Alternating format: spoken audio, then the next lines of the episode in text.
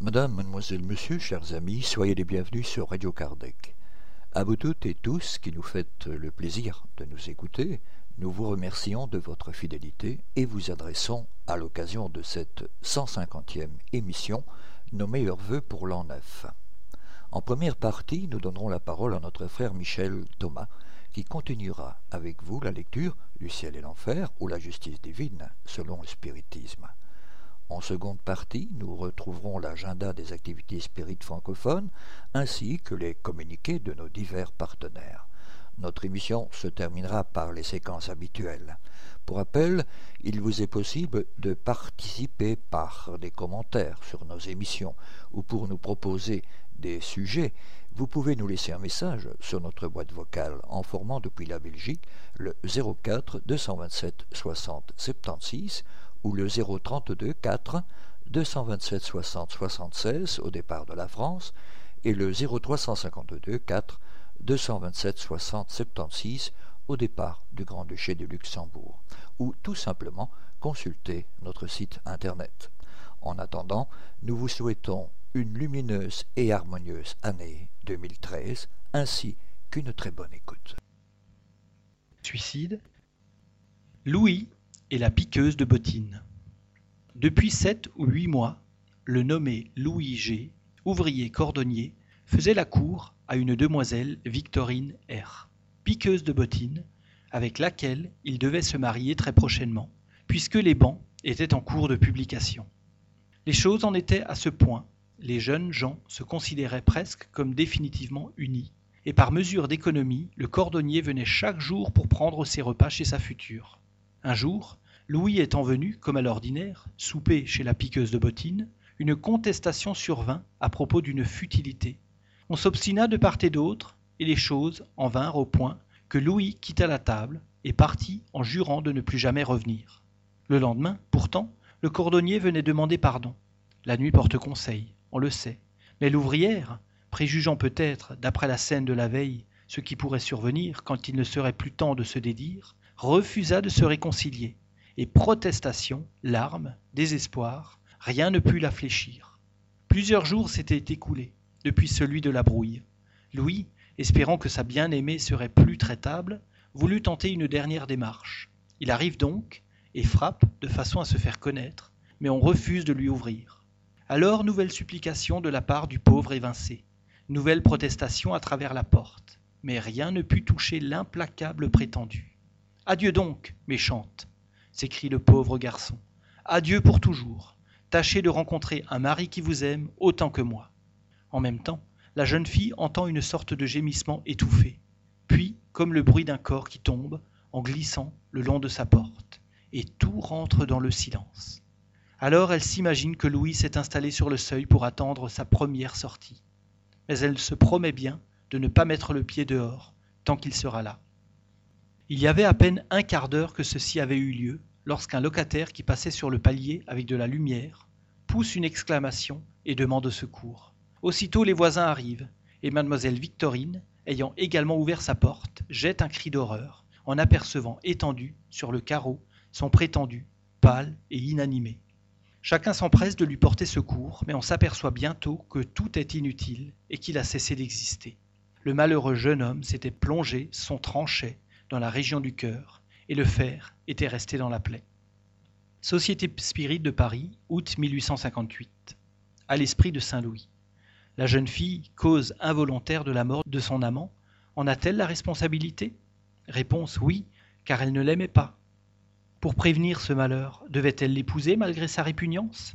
Réponse elle cherchait une occasion pour se séparer de lui. Elle a fait au commencement de sa liaison ce qu'elle aurait fait plus tard.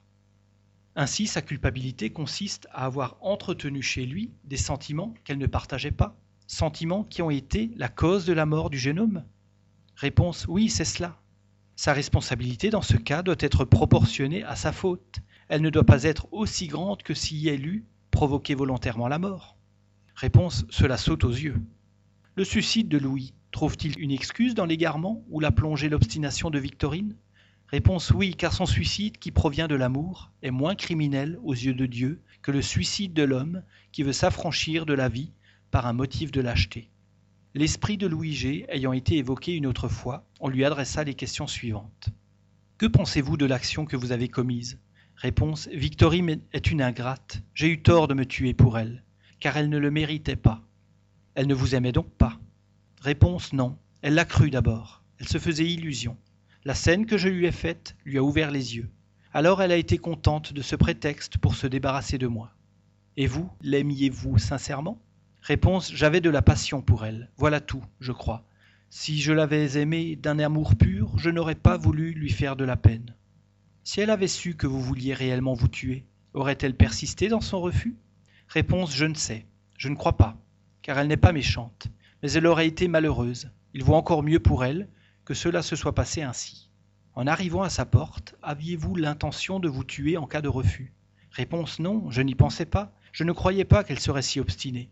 Ce n'est que quand j'ai vu son obstination qu'alors un vertige m'a pris. Vous semblez ne regretter votre suicide que parce que Victorine ne le méritait pas. Est-ce le seul sentiment que vous éprouvez? Réponse en ce moment oui, je suis encore tout troublé. Il me semble être à la porte, mais je sens autre chose que je ne puis définir. Le comprendrez-vous plus tard? Réponse oui, quand je serai débrouillé. C'est mal ce que j'ai fait. J'aurais dû la laisser tranquille. J'ai été faible, et j'en porte la peine. Voyez-vous, la passion aveugle l'homme? Et lui fait faire des bien des sottises. Il les comprend quand il n'est plus temps. Vous dites que vous en portez la peine. Quelle peine souffrez-vous? Réponse J'ai eu tort d'abréger ma vie. Je ne le devais pas. Je devais tout supporter plutôt que d'en finir avant le temps. Et puis je suis malheureux, je souffre. C'est toujours elle qui me fait souffrir. Il me semble être encore là, à sa porte, l'ingrate. Ne m'en parlez plus, je n'y veux plus penser. Cela me fait trop mal. Adieu. On voit encore là une nouvelle preuve de la justice distributive qui préside à la punition des coupables selon le degré de la responsabilité. Dans la circonstance présente, la première faute est à la jeune fille qui avait entretenu chez Louis un amour qu'elle ne partageait pas et dont elle se jouait. Elle portera donc la plus grande part de la responsabilité. Quant au jeune homme, il est puni aussi par la souffrance qu'il endure, mais sa peine est légère, parce qu'il n'a fait que céder à un mouvement irréfléchi et à un moment d'exaltation, au lieu de la froide préméditation de ceux qui se suicident pour se soustraire aux épreuves de la vie. Suicide Un athée. Monsieur J. B. D. était un homme instruit, mais imbu au dernier degré des idées matérialistes, ne croyant ni à Dieu ni à son âme. Il a été évoqué deux ans après sa mort, à la Société de Paris, sur la demande de l'un de ses parents. Évocation. Réponse Je souffre, je suis réprouvé.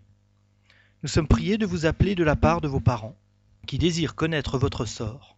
Veuillez nous dire si notre évocation vous est agréable ou pénible. Réponse pénible. Votre mort a-t-elle été volontaire? Oui. L'esprit écrit avec une extrême difficulté. L'écriture est très grosse, irrégulière, convulsive et presque illisible. À son début, il montre de la colère, casse le crayon et déchire le papier. Soyez plus calme, nous prierons tous Dieu pour vous. Réponse Je suis forcé de croire à Dieu. Quel motif a pu vous porter à vous détruire? Réponse Ennui de la vie sans espérance. On conçoit le suicide quand la vie est sans espoir. On veut échapper au malheur à tout prix. Avec le spiritisme, l'avenir se déroule et l'espérance se légitime. Le suicide n'a donc plus d'objet. Bien plus, on reconnaît que, par ce moyen, on n'échappe pas à un mal, que pour retomber dans un autre, qui est cent fois pire. Voilà pourquoi le spiritisme a déjà arraché tant de victimes à la mort volontaire. Ils sont bien coupables, ceux qui s'efforcent d'accréditer par des fismes scientifiques et soi-disant, au nom de la raison, cette idée désespérante, source de tant de maux et de crimes, que tout finit avec la vie. Ils seront responsables, non seulement de leurs propres erreurs, mais de tous les maux dont ils auront été la cause. Vous avez voulu échapper aux vicissitudes de la vie. Y avez-vous gagné quelque chose? Êtes-vous plus heureux maintenant? Réponse Pourquoi le néant n'existe-t-il pas? Veuillez être assez bon pour nous écrire votre situation le mieux que vous pourrez. Réponse Je souffre d'être obligé de croire tout ce que je niais. Mon âme est comme dans un brasier, elle est tourmentée horriblement. D'où vous venaient les idées matérialistes que vous aviez de votre vivant? Réponse Dans une autre existence, j'avais été méchant, et mon esprit était condamné à souffrir les tourments du doute pendant ma vie. Aussi me suis-je tué. Il y a ici tout un ordre d'idées. On se demande souvent comment il peut y avoir des matérialistes, puisque, ayant déjà passé par le monde spirituel, ils devraient en avoir l'intuition. Or, c'est précisément cette intuition qui est refusée à certains esprits qui ont conservé leur orgueil et ne se sont pas repentis de leurs fautes. Leur épreuve consiste à acquérir, pendant la vie corporelle, et par leur propre raison, la preuve de l'existence de Dieu et de la vie future qu'ils ont incessamment sous les yeux. Mais souvent, la présomption de ne rien admettre au-dessus de soi l'emporte encore, et ils en subissent la peine jusqu'à ce que, leur orgueil étant dompté, ils se rendent enfin à l'évidence. Quand vous vous êtes noyé, que pensiez-vous qu'il adviendrait de vous? Quelle réflexion avez-vous faite à ce moment? Réponse aucune, c'était le néant pour moi. J'ai vu après que, n'ayant pas subi toute ma condamnation, j'allais encore bien souffrir. Maintenant, êtes-vous bien convaincu de l'existence de Dieu, de l'âme et de la vie future? Réponse Hélas, je ne suis que trop tourmenté par cela. Avez-vous revu votre frère? Réponse Oh non. Pourquoi cela? Réponse Pourquoi réunir nos tourments? On s'exile dans le malheur, on se réunit dans le bonheur. Hélas Seriez-vous bien aise de revoir votre frère que nous pourrions appeler là, à côté de vous? Réponse Non, non, je suis trop bas. Pourquoi ne voulez-vous pas que nous l'appelions? Réponse C'est qu'il n'est pas heureux, lui non plus. Vous redoutez sa vue? Cela ne pourrait que vous faire du bien? Réponse Non, plus tard. Désirez-vous faire dire quelque chose à vos parents? Réponse que l'on prie pour moi. Il paraît que dans la société que vous fréquentiez, quelques personnes partagent les opinions que vous aviez de votre vivant. Auriez-vous quelque chose à leur dire à ce sujet? Réponse. Ah, les malheureux. Puissent-ils croire à une autre vie? C'est ce que je peux leur souhaiter de plus heureux. S'ils pouvaient comprendre ma triste position, cela les ferait bien réfléchir. Évocation du frère du précédent, professant les mêmes idées, mais qui ne s'est pas suicidé. Quoique malheureux, il est plus calme, son écriture est nette et lisible. Évocation. Réponse Puisse le tableau de nos souffrances vous être une utile leçon, et vous persuader qu'une autre vie existe où l'on expie ses fautes, son incrédulité. Vous voyez-vous réciproquement avec votre frère que nous venons d'appeler? Réponse non, il me fuit. On pourrait demander comment les esprits peuvent se fuir dans le monde spirituel, où n'existe pas d'obstacle matériel, ni de retraite cachée à la vue. Tout est relatif dans ce monde, et en rapport avec la nature fluidique des êtres qui l'habitent. Les esprits supérieurs ont seuls des perceptions indéfinies. Chez les esprits inférieurs, elles sont limitées, et pour eux, les obstacles fluidiques font l'effet d'obstacles matériels. Les esprits se dérobent à la vue les uns des autres par un effet de leur volonté, qui agit sur leur enveloppe périspritale et les fluides ambiants. Mais la Providence, qui veille sur chacun individuellement, comme sur ses enfants, leur laisse ou leur refuse cette faculté, d'après les dispositions morales de chacun, selon les circonstances, c'est une punition ou une récompense. Vous êtes plus calme que lui. Pourriez-vous nous donner une description plus précise de vos souffrances? Réponse Sur la terre, ne souffrez-vous pas dans votre amour-propre, dans votre orgueil, quand vous êtes obligé de convenir de vos torts? Votre esprit ne se révolte-t-il pas à la pensée de vous humilier devant celui qui vous démontre que vous êtes dans l'erreur? Eh bien, que croyez-vous que souffre l'esprit qui, pendant toute une existence, s'est persuadé que rien n'existe après lui, qu'il a raison contre tous, quand tout à coup il se trouve en face de l'éclatante vérité. Il est anéanti, il est humilié. À cela vient se joindre le remords d'avoir pu si longtemps oublier l'existence d'un Dieu si bon, si indulgent. Son état est insupportable. Il ne trouve ni calme ni repos. Il ne retrouvera un peu de tranquillité qu'au moment où la grâce sainte, c'est-à-dire l'amour de Dieu, le touchera, car l'orgueil s'empare tellement de notre pauvre esprit qu'il l'enveloppe tout entier, et il lui faut encore bien du temps pour se défaire de ce vêtement fatal. Ce n'est que la prière de nos frères qui peut nous aider à nous en débarrasser. Voulez-vous parler de nos frères vivants ou esprits? Réponse des uns et des autres. Pendant que nous nous entretenions avec votre frère, une personne ici présente a prié pour lui. Cette prière lui a-t-elle été utile? Réponse, elle ne sera pas perdue. S'il repousse la grâce maintenant, cela lui reviendra, quand il sera en état de recourir à cette divine panacée. Nous voyons ici un autre genre de châtiment, mais qui n'est point le même chez tous les incrédules. C'est, indépendamment de la souffrance, la nécessité pour cet esprit de reconnaître les vérités qu'il avait reniées de son vivant. Ces idées actuelles dénotent un certain progrès comparativement à d'autres esprits qui persistent dans la négation de Dieu. C'est déjà quelque chose et un commencement d'humilité de convenir qu'on s'est trompé. Il est plus que probable que, dans sa prochaine incarnation, l'incrédulité aurait fait place au sentiment inné de la foi. Le résultat de ces deux évocations ayant été transmis à la personne qui nous avait prié de les faire, nous reçûmes de cette dernière la réponse suivante. Vous ne pouvez croire, monsieur, le grand bien produit par l'évocation de mon beau-père et de mon oncle. Nous les avons parfaitement reconnus. L'écriture du premier, surtout, a une analogie frappante avec celle qu'il avait de son vivant. D'autant mieux que, pendant les derniers mois qu'il a passés avec nous, elle était saccadée et indéchiffrable. On y retrouve la même forme des jambages, du paraphe et de certaines lettres. Quant aux paroles, aux expressions et au style, c'est encore plus frappant. Pour nous, l'analogie est parfaite, si ce n'est qu'il est plus éclairé sur Dieu, l'âme et l'éternité qu'il n'y est si fortement et si formellement autrefois. Nous sommes donc parfaitement convaincus de son identité. Dieu en sera glorifié par nos croyances plus fermes au spiritisme, et nos frères, esprit et vivant en deviendront meilleurs. L'identité de son frère n'est pas moins évidente. À la différence immense de l'athée au croyant, nous avons reconnu son caractère, son style, ses tournures de phrases. Un mot surtout nous a frappés, c'est celui de panacée.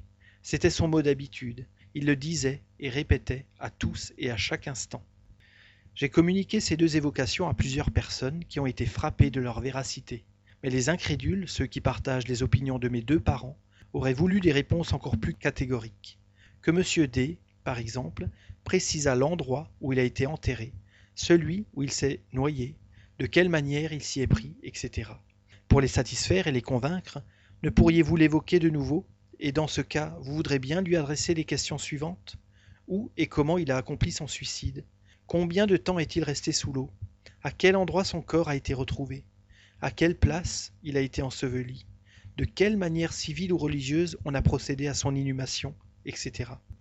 Veuillez, je vous prie, monsieur, faire répondre catégoriquement à ces demandes qui sont essentielles pour ceux qui doutent encore. Je suis persuadé du bien immense que cela produira. Je fais en sorte que ma lettre vous parvienne demain vendredi, afin que vous puissiez faire cette évocation dans la séance de la société qui doit avoir lieu ce jour-là, etc. Nous avons reproduit cette lettre à cause du fait d'identité qu'elle constate. Nous y joignons la réponse que nous y avons faite pour l'instruction des personnes qui ne sont pas familiarisées avec les communications d'outre-tombe. Les questions que vous nous priez d'adresser de nouveau à l'esprit de votre beau-père sont sans doute dictées par une louable intention, celle de convaincre des incrédules, car chez vous, il ne s'y mêle aucun sentiment de doute et de curiosité, mais une plus parfaite connaissance de la science spirite, vous eût fait comprendre qu'elles sont superflues. D'abord, en me priant de faire répondre catégoriquement votre parent, vous ignorez sans doute qu'on ne gouverne pas les esprits à son gré. Ils répondent quand ils veulent, comme ils veulent, et souvent comme ils peuvent. Leur liberté d'action est encore plus grande que de leur vivant, et ils ont plus de moyens d'échapper à la contrainte morale qu'on voudrait exercer sur eux. Les meilleures preuves d'identité sont celles qu'ils donnent spontanément, de leur propre volonté, ou qui naissent des circonstances, et c'est, la plupart du temps, en vain, qu'on cherche à les provoquer. Votre parent a prouvé son identité d'une manière irrécusable selon vous. Il est donc plus que probable qu'il refuserait de répondre à des questions qu'à bon droit il peut regarder comme superflues et fait en vue de satisfaire la curiosité de gens qui lui sont indifférents. Il pourrait répondre, comme l'ont souvent fait d'autres esprits en pareil cas, À quoi bon me demander des choses que vous savez? J'ajouterais même que l'état de trouble et de souffrance où il se trouve doit lui rendre plus pénibles les recherches de ce genre. C'est absolument comme si l'on voulait contraindre un malade qui peut à peine penser à parler, à raconter les détails de sa vie. Ce serait assurément manquer aux égards que l'on doit à sa position. Quant au résultat que vous espériez, il serait nul, soyez-en persuadés.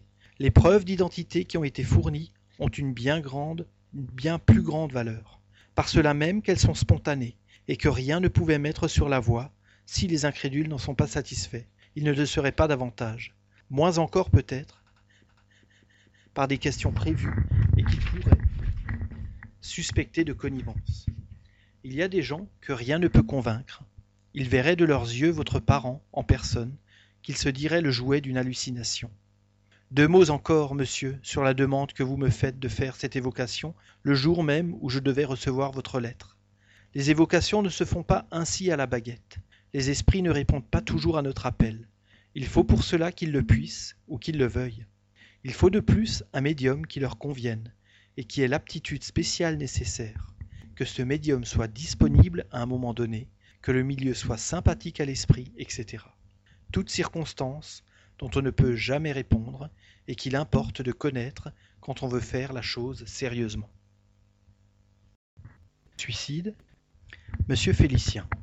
C'était un homme riche, instruit, poète spirituel, d'un caractère bon, obligeant et plein d'aménité, et d'une parfaite honorabilité. De fausses spéculations avaient compromis sa fortune, son âge ne lui permettant plus de la rétablir, il céda au découragement et se suicida en décembre 1864, en se pendant dans sa chambre à coucher. Ce n'était ni un matérialiste, ni un athée, mais un homme d'une humeur un peu légère, prenant peu de soucis de la vie future. L'ayant intimement connu, nous l'évoquâmes quatre mois après sa mort, par sympathie pour sa personne. Évocation. Je regrette la terre, j'y ai eu des déceptions, mais moindres qu'ici. Je rêvais des merveilles, et je suis au-dessous de la réalité idéale que j'en avais. Le monde des esprits est bien mêlé, et pour le rendre supportable, il serait besoin d'un bon triage. Je n'en reviens pas. Quelles esquisses de mœurs spirites on pourrait faire ici? Balzac devrait être à la besogne, elle serait rude. Mais je ne l'ai pas aperçu. Où se trouvent-ils donc, tous ces grands esprits, qui ont si fort flagellé les vices de l'humanité? Ils devraient, comme moi, séjourner ici quelque temps, avant d'aller dans des régions plus élevées. C'est un pandémonium curieux qui me plaît d'observer, et j'y reste. Bien que l'esprit déclare se trouver dans une société très mélangée, et par conséquent d'esprits inférieurs, son langage avait lieu de nous surprendre, en raison de son genre de mort, auquel il ne fait aucune allusion, car autrement c'était bien le reflet de son caractère. Cela nous laissait quelques doutes sur son identité. Veuillez nous dire, je vous prie, comment vous êtes mort? Réponse comment je suis mort? Par la mort que j'ai choisie. Elle m'a plu. J'ai assez longtemps médité sur celle que je devais choisir pour me délivrer de la vie. Et ma foi, j'avoue que je n'y ai pas gagné grand-chose, si ce n'est d'être délivré de mes soucis matériels, mais pour en retrouver de plus graves, de plus pénibles dans ma position d'esprit, dont je ne prévois pas la fin. Demande au guide du médium. Est-ce bien l'esprit de M. Félicien qui a répondu? Ce langage presque insouciant nous étonne chez un suicidé. Réponse oui, mais par un sentiment excusable dans sa position, et que vous comprendrez. Il ne voulait pas révéler son genre de mort au médium. C'est pour cela qu'il a fait des phrases. Il a fini par l'avouer, amené par votre question directe, mais il en est très affecté. Il souffre beaucoup de s'être suicidé, et écarte tant qu'il peut tout ce qui lui rappelle cette fin funeste. Demande à l'esprit. Votre mort nous a d'autant plus affectés que nous en prévoyons les tristes conséquences pour vous, et en raison surtout de l'estime et de l'attachement que nous vous portions. Personnellement, je n'ai point oublié combien vous avez été bon et obligeant pour moi. Je serais heureux de vous en témoigner ma reconnaissance, si je puis faire quelque chose qui vous soit utile. Réponse. Et pourtant je ne pouvais échapper autrement aux embarras de ma position matérielle. Maintenant je n'ai besoin que de prière. Priez surtout pour que je sois délivré des horribles compagnons qui sont près de moi et qui m'obsèdent de leurs rires, de leurs cris et de leurs moqueries infernales. Ils m'appellent lâche, et ils ont raison. Cette lâcheté que de quitter la vie. Voilà quatre fois que je succombe à cette épreuve. Je m'étais pourtant bien promis de ne pas faillir. Fatalité. Ah, priez, quel supplice est le mien. Je suis bien malheureux. Vous ferez plus pour moi en le faisant que je n'ai fait pour vous quand j'étais sur la terre. Mais l'épreuve à laquelle j'ai si souvent failli se dresse devant moi en traits ineffaçables. Il faut que je la subisse de nouveau dans un temps donné. En aurais-je la force? Ah, si souvent recommencer la vie. Si longtemps lutter et être entraîné par des événements à succomber malgré soi, c'est désespérant, même ici. C'est pour cela que j'ai besoin de force. On en puise dans la prière, dit-on. Priez pour moi, je veux prier aussi. Ce cas particulier de suicide, quoique accompli dans des circonstances très vulgaires, se présente néanmoins sous une phase spéciale. Il nous montre un esprit ayant succombé plusieurs fois à cette épreuve qui se renouvelle à chaque existence et se renouvellera tant qu'il n'aura pas eu la force d'y résister.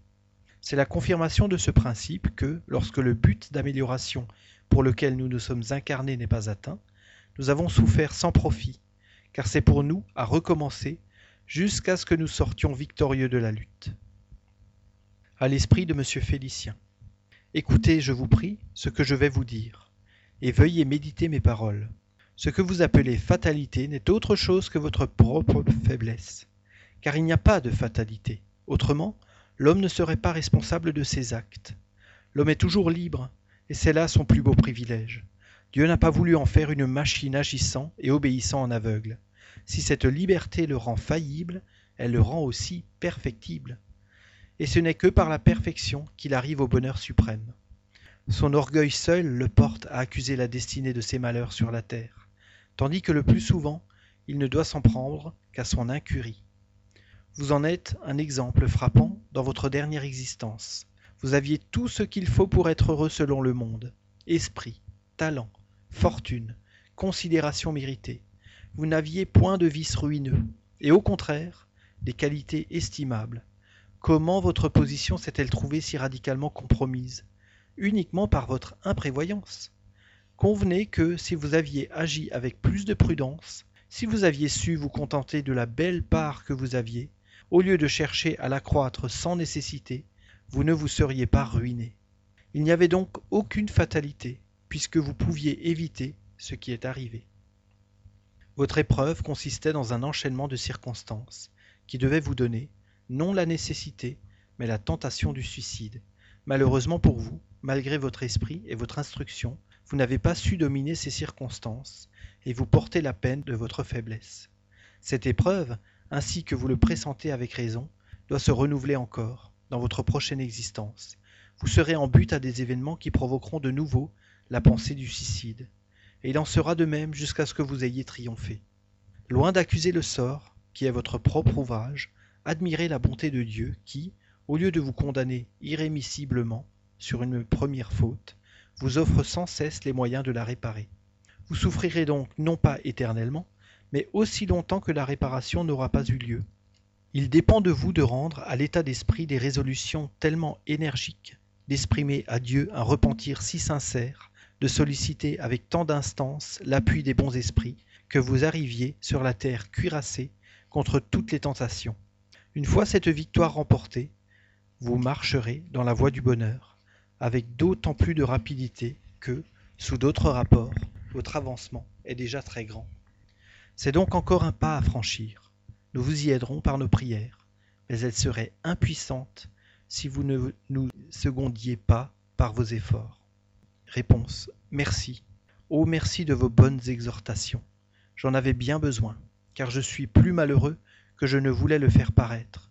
Je vais les mettre à profit, je vous assure, et me préparer à ma prochaine incarnation, où je ferai en sorte, cette fois, de ne pas succomber. Il me tarde de sortir de l'ignoble milieu où je suis relégué ici. Félicien. Suicide. Antoine Bell comptable dans une maison de banque au Canada, suicidé le 28 février 1865. Un de nos correspondants, docteur, médecin et pharmacien dans la même ville, nous a donné sur son compte les renseignements suivants. Je connaissais Bell depuis plus de vingt ans. C'était un homme inoffensif et père d'une nombreuse famille. Il y a quelque temps, il s'était imaginé avoir acheté du poison chez moi et qu'il s'en était servi en empoisonnant quelqu'un. Il était bien souvent venu me supplier de lui dire à quelle époque je lui avais vendu, et il se livrait alors à des transports terribles. Il perdait le sommeil, s'accusait, se frappait la poitrine. Sa famille était dans une anxiété continuelle de quatre heures du soir jusqu'à neuf heures du matin, moment où il se rendait à la maison de banque où il tenait ses livres d'une manière très régulière, sans jamais commettre une seule erreur. Il avait coutume de dire qu'un être qu'il sentait en lui lui faisait tenir sa comptabilité avec ordre et régularité. Au moment où il semblait être convaincu de l'absurdité de ses pensées, il s'écriait Non, non, vous voulez me tromper, je me souviens, cela est vrai. Antoine Bell a été évoqué à Paris le 17 avril 1865, sur la demande de son ami. Évocation. Que voulez-vous? Me faire subir un interrogatoire? C'est inutile, j'avouerai tout. Il est loin de notre pensée de vouloir vous tourmenter par d'indiscrètes questions. Nous désirons seulement savoir quelle est votre position dans le monde où vous êtes, et si nous pouvons vous être utiles. Réponse Oh, si vous le pouviez, je vous en serais bien reconnaissant. J'ai horreur de mon crime, et je suis bien malheureux. Nos prières, nous en avons l'espoir, adouciront vos peines. Vous nous paraissez du reste dans de bonnes conditions. Le repentir est en vous, et c'est déjà un commencement de réhabilitation. Dieu, qui est infiniment miséricordieux, a toujours pitié du pécheur repentant. Priez avec nous. Ici, on dit la prière pour les suicidés qui se trouvent dans l'Évangile selon le spiritisme. Maintenant, voudriez-vous nous dire de quel crime vous vous reconnaissez coupable? Il vous sera tenu compte de cet aveu fait avec humilité. Réponse Laissez-moi d'abord vous remercier de l'espérance que vous venez de faire naître en mon cœur. Hélas, il y a bien longtemps déjà, je vivais dans une ville dont la mer du Midi baignait les murailles. J'aimais une belle et jeune enfant qui répondait à mon amour. Mais j'étais pauvre, et je fus repoussé par sa famille. Elle m'annonça qu'elle allait épouser le fils d'un négociant dont le commerce s'étendait au-delà des deux mers, et je fus éconduit. Fou de douleur, je résolus de m'ôter la vie, après avoir assouvi ma vengeance en assassinant mon rival abhorré. Les moyens violents me répugnaient pourtant. Je frissonnais à l'idée de ce crime, mais ma jalousie l'emporta. La veille du jour où ma bien-aimée devait être à lui, il mourut empoisonné par mes siens. Trouvant ce moyen plus facile, ainsi s'expliquent ces réminiscences du passé. Oui, j'ai déjà vécu, et il faut que je revive encore. Ô mon Dieu, ayez pitié de ma faiblesse et de mes larmes. Nous déplorons ce malheur qui a retardé votre avancement, et nous vous plaignons sincèrement. Mais puisque vous vous repentez, Dieu aura pitié de vous. Dites-nous, je vous prie, si vous êtes, si vous mîtes à exécution votre projet de suicide.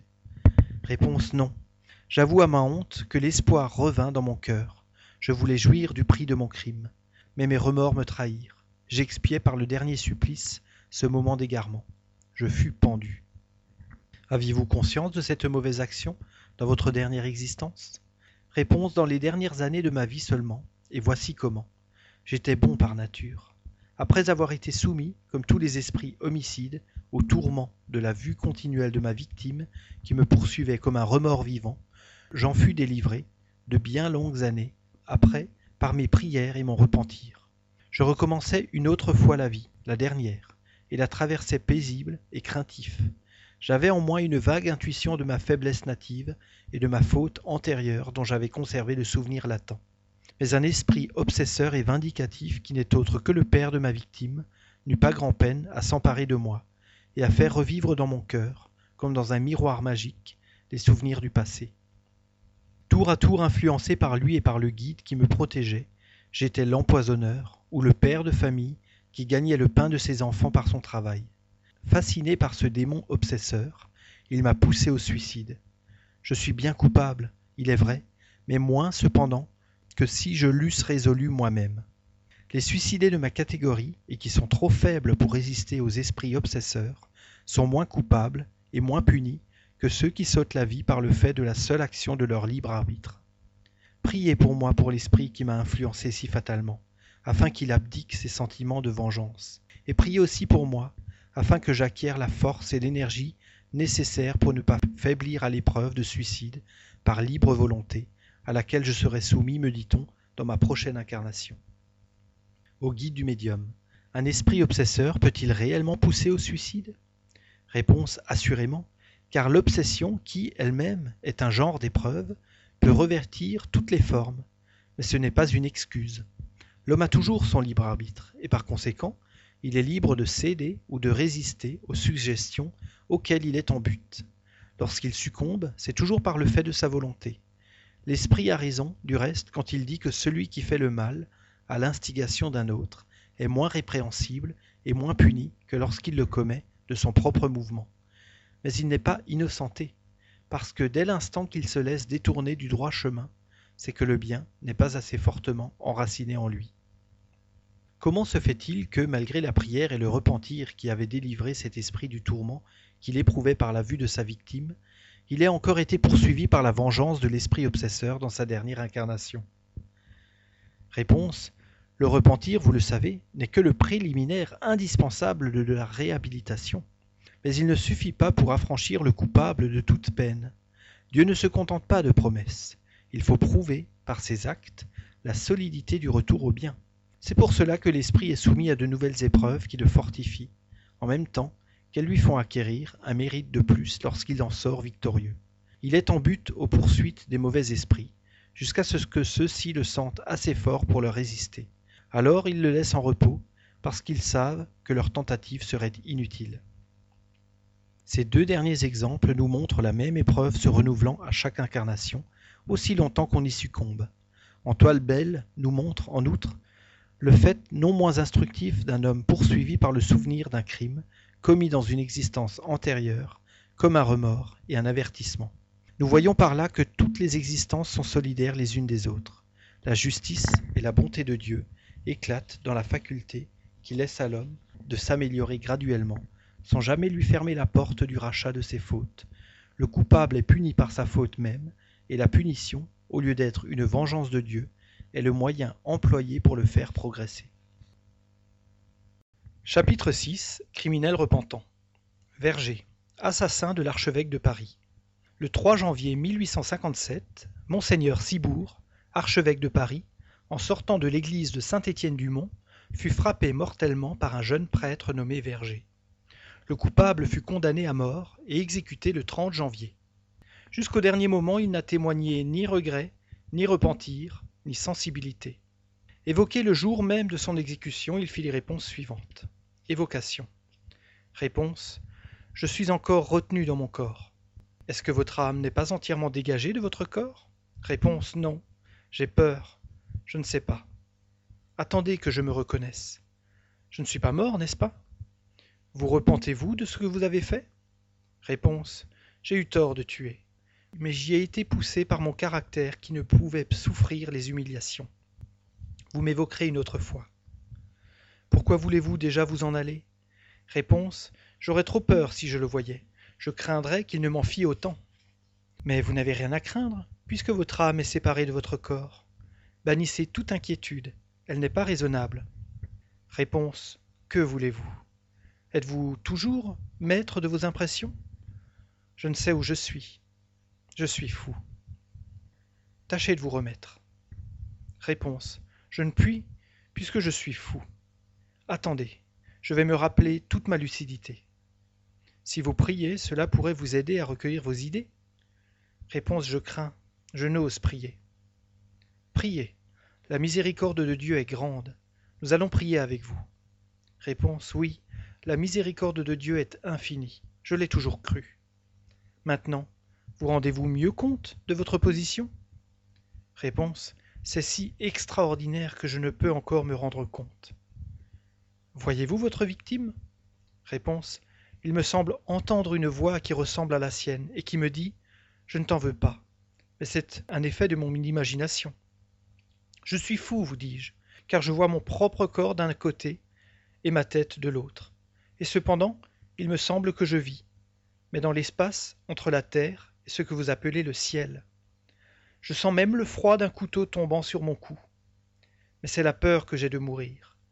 Il me semble que je vois quantité d'esprits autour de moi, me regardant avec compassion.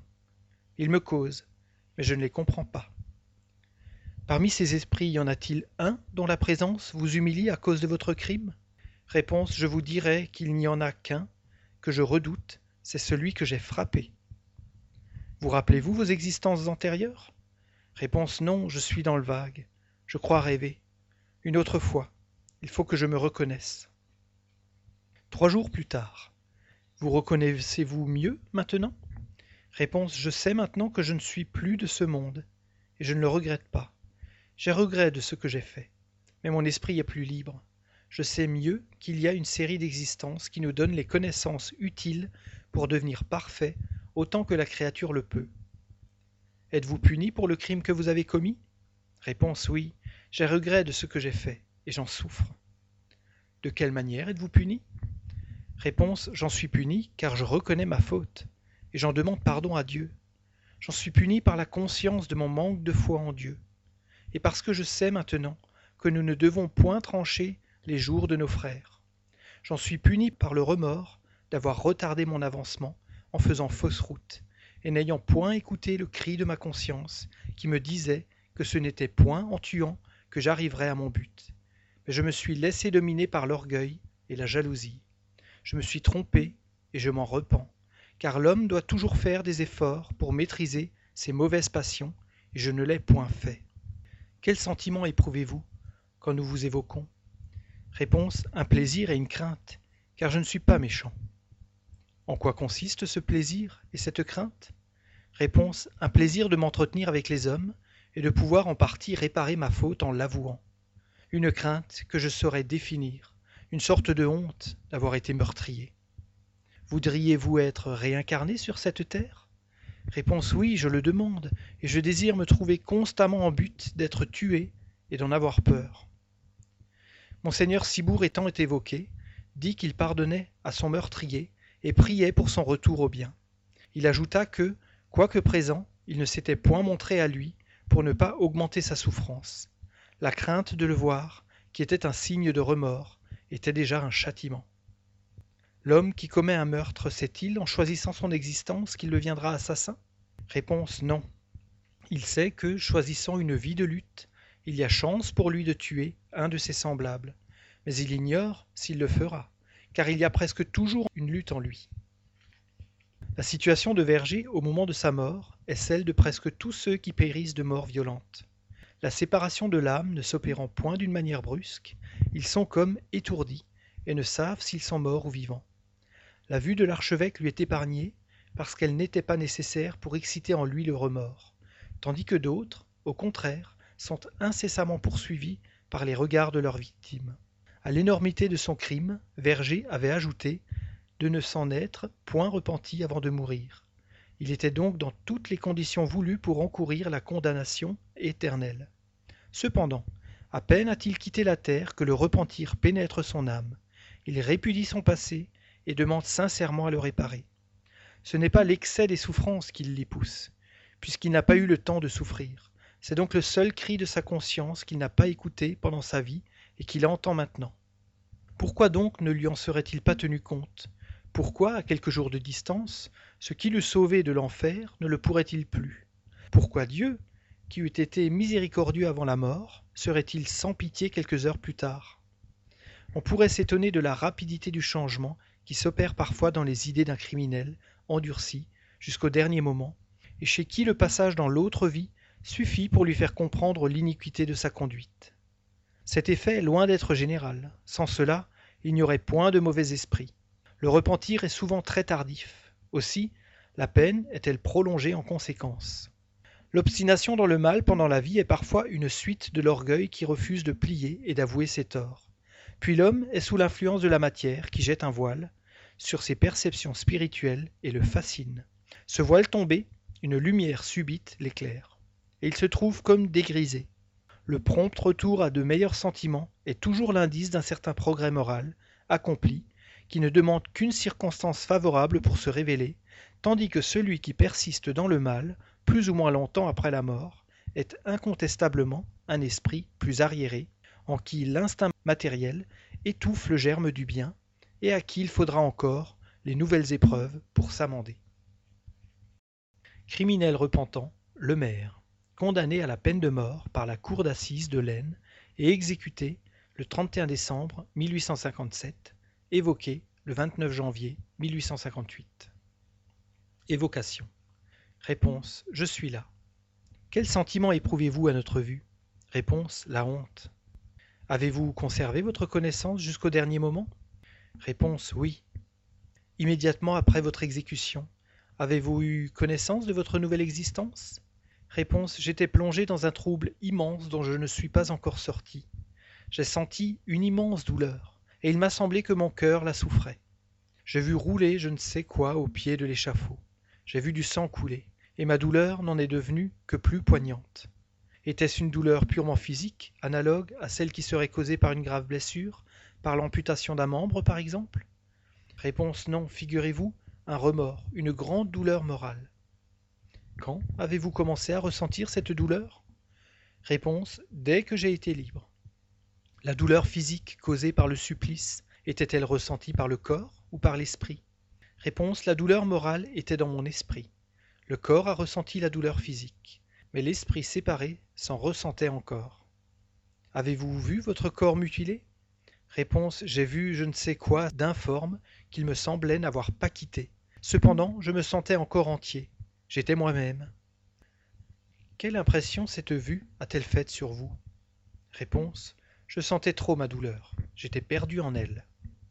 Est-il vrai que le corps vive encore quelques instants après la décapitation et que le supplicié ait conscience de ses idées? Réponse L'esprit se retire peu à peu. Plus les liens de la matière l'enlacent, moins la séparation est prompte. On dit avoir remarqué sur la figure de certains suppliciés l'expression de la colère et des mouvements comme s'ils voulaient parler. Est-ce l'effet d'une contraction nerveuse ou d'un acte de la volonté? Réponse la volonté, car l'esprit ne s'en était pas encore retiré. Quel est le premier sentiment que vous avez éprouvé en entrant dans votre nouvelle existence? Réponse une intolérable souffrance, une sorte de remords poignant dont j'ignorais la cause. Vous êtes-vous trouvé réunis à vos complices exécutés en même temps que vous? Réponse Pour notre malheur, notre vue est un supplice continuel. Chacun de nous reproche à l'autre son crime. Rencontrez-vous vos victimes? Réponse Je les vois. Elles sont heureuses. Leur regard me poursuit. Je le sens qui plonge jusqu'au fond de mon être. En vain, je veux le fuir. Quel sentiment éprouvez-vous à leur vue? Réponse La honte et le remords. Je les ai élevés de mes propres mains, et je les hais encore. Quel sentiment éprouvent-elles à votre vue? Réponse La pitié. Ont-elles de la haine et le désir de la vengeance? Réponse Non, leur vœu appelle sur moi l'expiation. Vous ne sauriez sentir quel horrible supplice de tout devoir à qui l'on est. Regrettez-vous la vie terrestre? Réponse Je ne regrette que mes crimes. Si l'événement était encore entre mes mains, je ne succomberais pas. Le penchant au mal était-il dans votre nature, ou bien avez-vous été entraîné par le milieu où vous avez vécu? Réponse Le penchant au crime était dans ma nature, car je n'étais qu'un esprit inférieur. J'ai voulu m'élever promptement, mais j'ai demandé plus que mes forces. Je me suis cru fort, j'ai choisi une rude épreuve, j'ai cédé aux tentations du mal. Si vous aviez reçu de bons principes d'éducation, auriez-vous pu être détourné de la vie criminelle? Réponse oui, mais j'ai choisi la position où je suis né. Auriez-vous pu faire un homme de bien? Réponse un homme faible, incapable du bien comme du mal. Je pouvais corriger le mal de ma nature pendant mon existence, mais je ne pouvais m'élever jusqu'à faire le bien. De votre vivant, croyez-vous en Dieu? Réponse non. On dit cependant qu'au moment de mourir, vous vous êtes repenti, est-ce vrai? Réponse J'ai cru à un Dieu vengeur. J'ai eu peur de sa justice. En ce moment, votre repentir est-il plus sincère? Réponse Hélas, je vois ce que j'ai fait. Que pensez-vous de Dieu maintenant? Réponse Je le sens et ne le comprends pas. Trouvez-vous juste le châtiment qui vous a été infligé sur la terre? Réponse Oui. Espérez-vous obtenir le pardon de vos crimes? Réponse Je ne sais. Comment espérez-vous les racheter?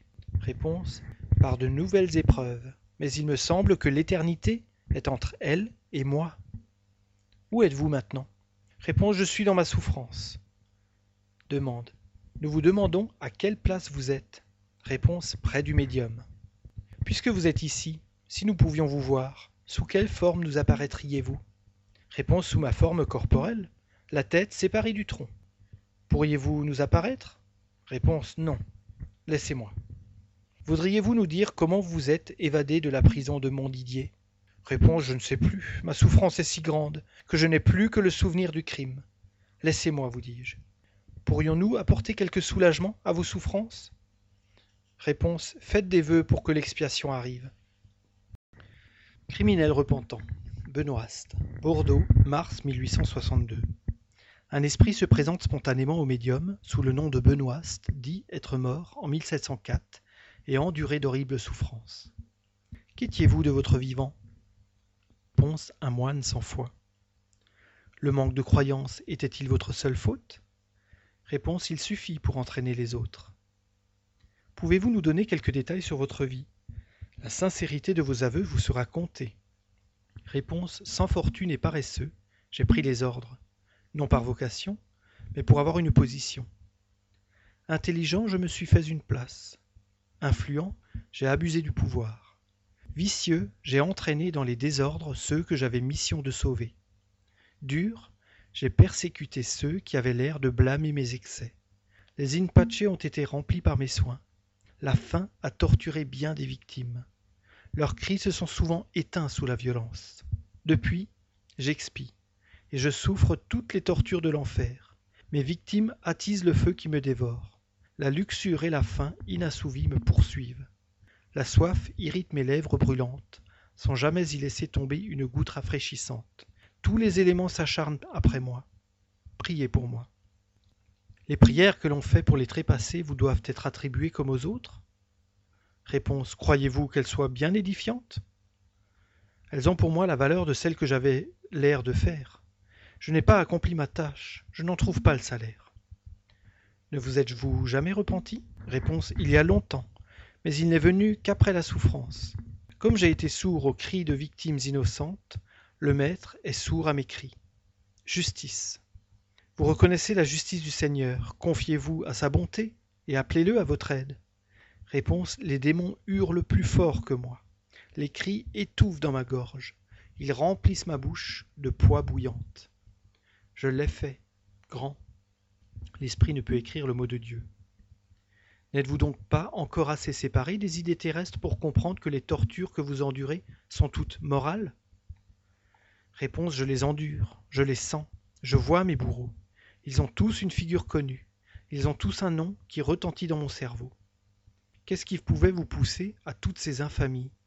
Réponse les vices dont j'étais imbu, la brutalité des passions. N'avez-vous jamais imploré l'assistance des bons esprits pour vous aider à sortir de cette position? Réponse Je ne vois que les démons de l'enfer. En aviez-vous peur de votre vivant? Réponse Non, rien. Le néant, c'était ma foi. Les plaisirs à tout prix, c'était mon culte. Divinité de l'enfer, elles ne m'ont point abandonné. Je leur ai consacré ma vie. Elles ne me quitteront plus. N'entrevoyez-vous pas un terme à vos souffrances? Réponse L'infini n'a pas de terme. Dieu est infini dans sa miséricorde. Tout peut avoir une fin quand il le veut. Réponse S'il pouvait vouloir. Pourquoi êtes-vous venu vous inscrire ici?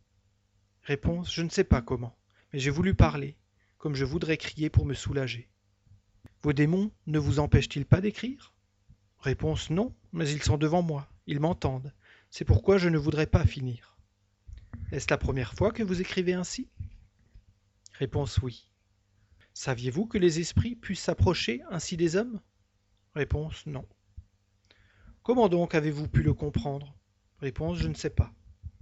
Qu'avez-vous éprouvé pour venir près de moi? Réponse un engourdissement dans mes terreurs. Comment êtes-vous aperçu que vous étiez ici? Réponse Comme on se réveille? Comment avez-vous fait pour vous mettre en rapport avec moi? Réponse Je ne comprends pas. N'as-tu pas senti, toi? Il ne s'agit pas de moi, mais de vous. Tâchez de vous rendre compte de ce que vous faites en ce moment quand j'écris. Réponse Tu es ma pensée, voilà tout. Vous n'avez donc pas eu la volonté de me faire écrire? Réponse Non. C'est moi qui écris. Tu penses par moi. Tâchez de vous rendre compte. Les bons esprits qui nous entourent vous y aideront. Réponse non, les anges ne viennent pas en enfer. Tu n'es pas seul, toi? Voyez autour de vous. Réponse Je sens qu'on m'aide à penser en toi. Ta main m'obéit. Je ne touche pas et je te tiens. Je ne comprends pas. Demandez l'assistance de vos protecteurs. Nous allons prier ensemble.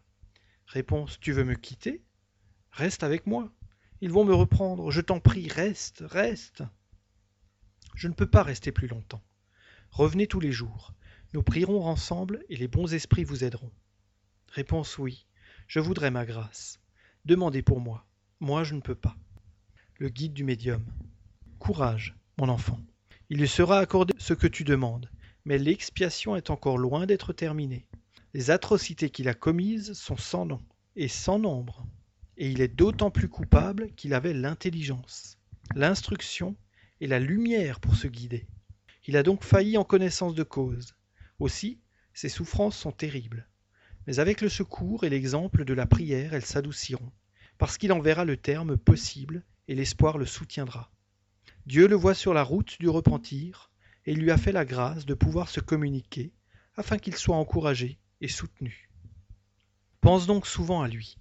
Nous te laissons pour le fortifier dans les bonnes résolutions qu'il pourra prendre, aidé de tes conseils. Au repentir succédera en lui le désir de la réparation. C'est alors qu'il demandera lui-même une nouvelle existence sur terre pour pratiquer le bien au lieu du mal qu'il a fait. Et lorsque Dieu sera satisfait de lui, il le verra bien affermi, il le fera entrevoir les divines clartés qui le conduiront au port du salut et le recevra dans son sein comme l'enfant prodigue. Aie confiance, nous t'aiderons à accomplir ton œuvre. Paulin. Nous avons placé cet esprit parmi les criminels, bien qu'il n'ait pas été frappé par la justice humaine, parce que le crime consiste dans les actes, et non dans le châtiment infligé par les hommes. Il en est du même du suivant. Merci Michel. Chers amis, restez à l'écoute. Nous reprendrons la suite de cette émission juste après cette première pause musicale.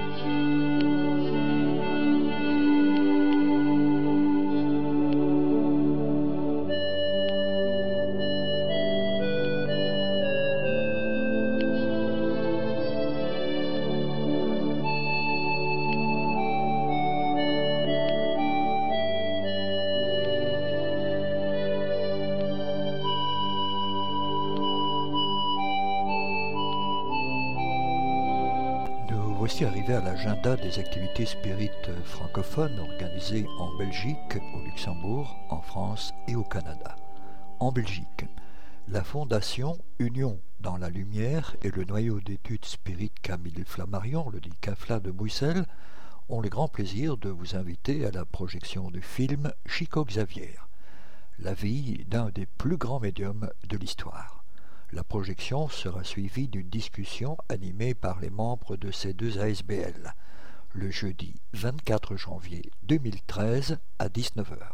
L'entrée sera gratuite. Projection plus débat, fin prévue aux environs de 22h. Réservation par email exigée, événement privé.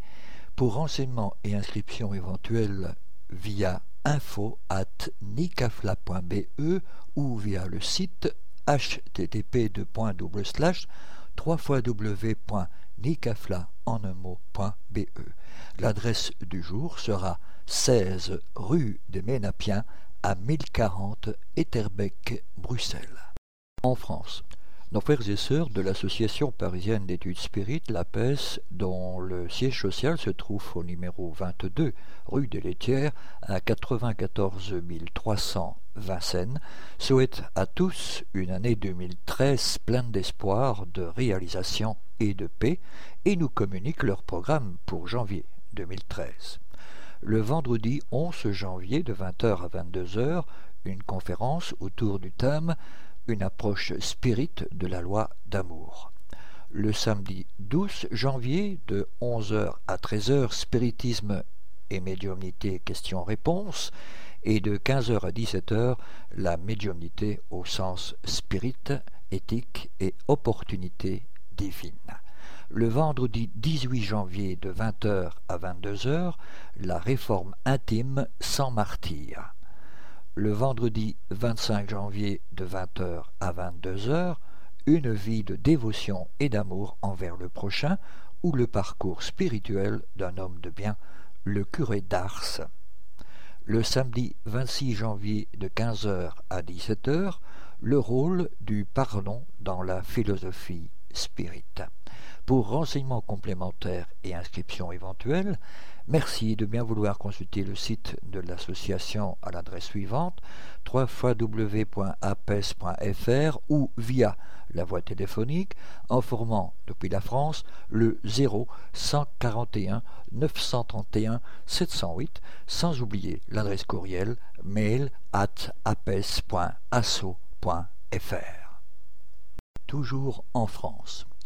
Nos frères et sœurs de l'association du chemin dont le siège social se trouve à Grézieux-la-Varenne nous informent d'une conférence autour du thème La géobiologie, l'équilibre énergétique entre l'individu et son lieu de vie.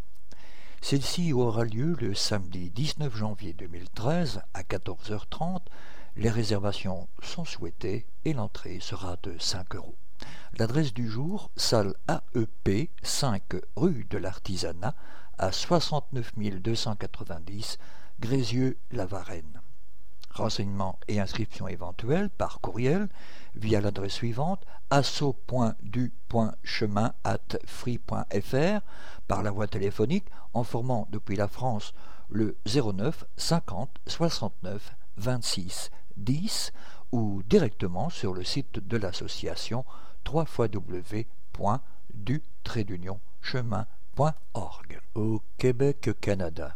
Notre sœur Marie-Claude Savard, administratrice principale de la librairie Spirit francophone située au 30 rue Saint-Nicolas à Québec, Canada, nous prie de vous informer sur le fait que cet espace, en plus de vente de livres, est muni d'un local qui sert de salle de conférence. Durant les heures d'ouverture de la librairie, cette pièce sert de salon de lecture ouvert au public afin de permettre à celui-ci de feuilleter les livres avant de les acheter. Cette salle, qui peut accueillir entre 24 et 30 personnes, est intime et chaleureuse et est dotée d'un projecteur et d'un écran. Vous pouvez communiquer avec nous si vous croyez que votre conférence s'inscrit dans le thème de celle-ci. La salle est offerte gratuitement. Nous ne désirons pas faire payer le prix d'entrée pour le public. Pour tout renseignement, merci de bien vouloir prendre contact via l'adresse et le site euh, de la librairie Spirit francophone http 2. slash 3 libsf.com. Chers amis, merci de bien vouloir rester à l'écoute. Nous retrouverons la suite des communiqués de nos divers partenaires juste après cette dernière pause musicale.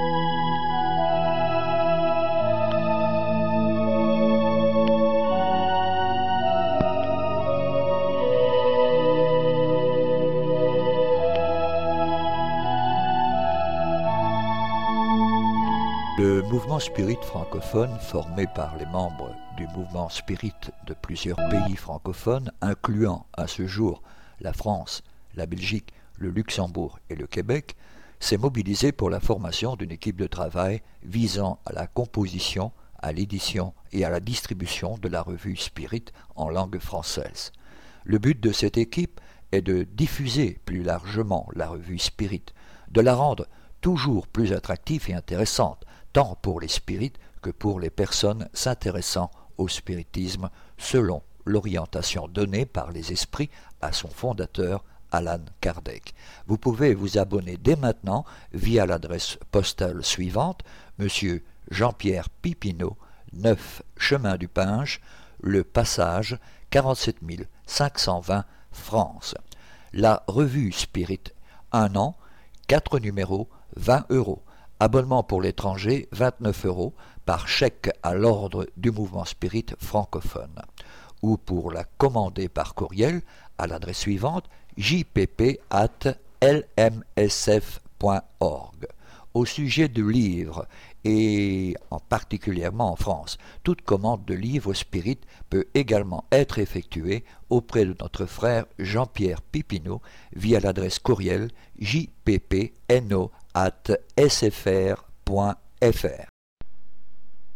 Cette émission se termine donc ici. Pour rappel, notre démarche est de mieux faire comprendre le spiritisme.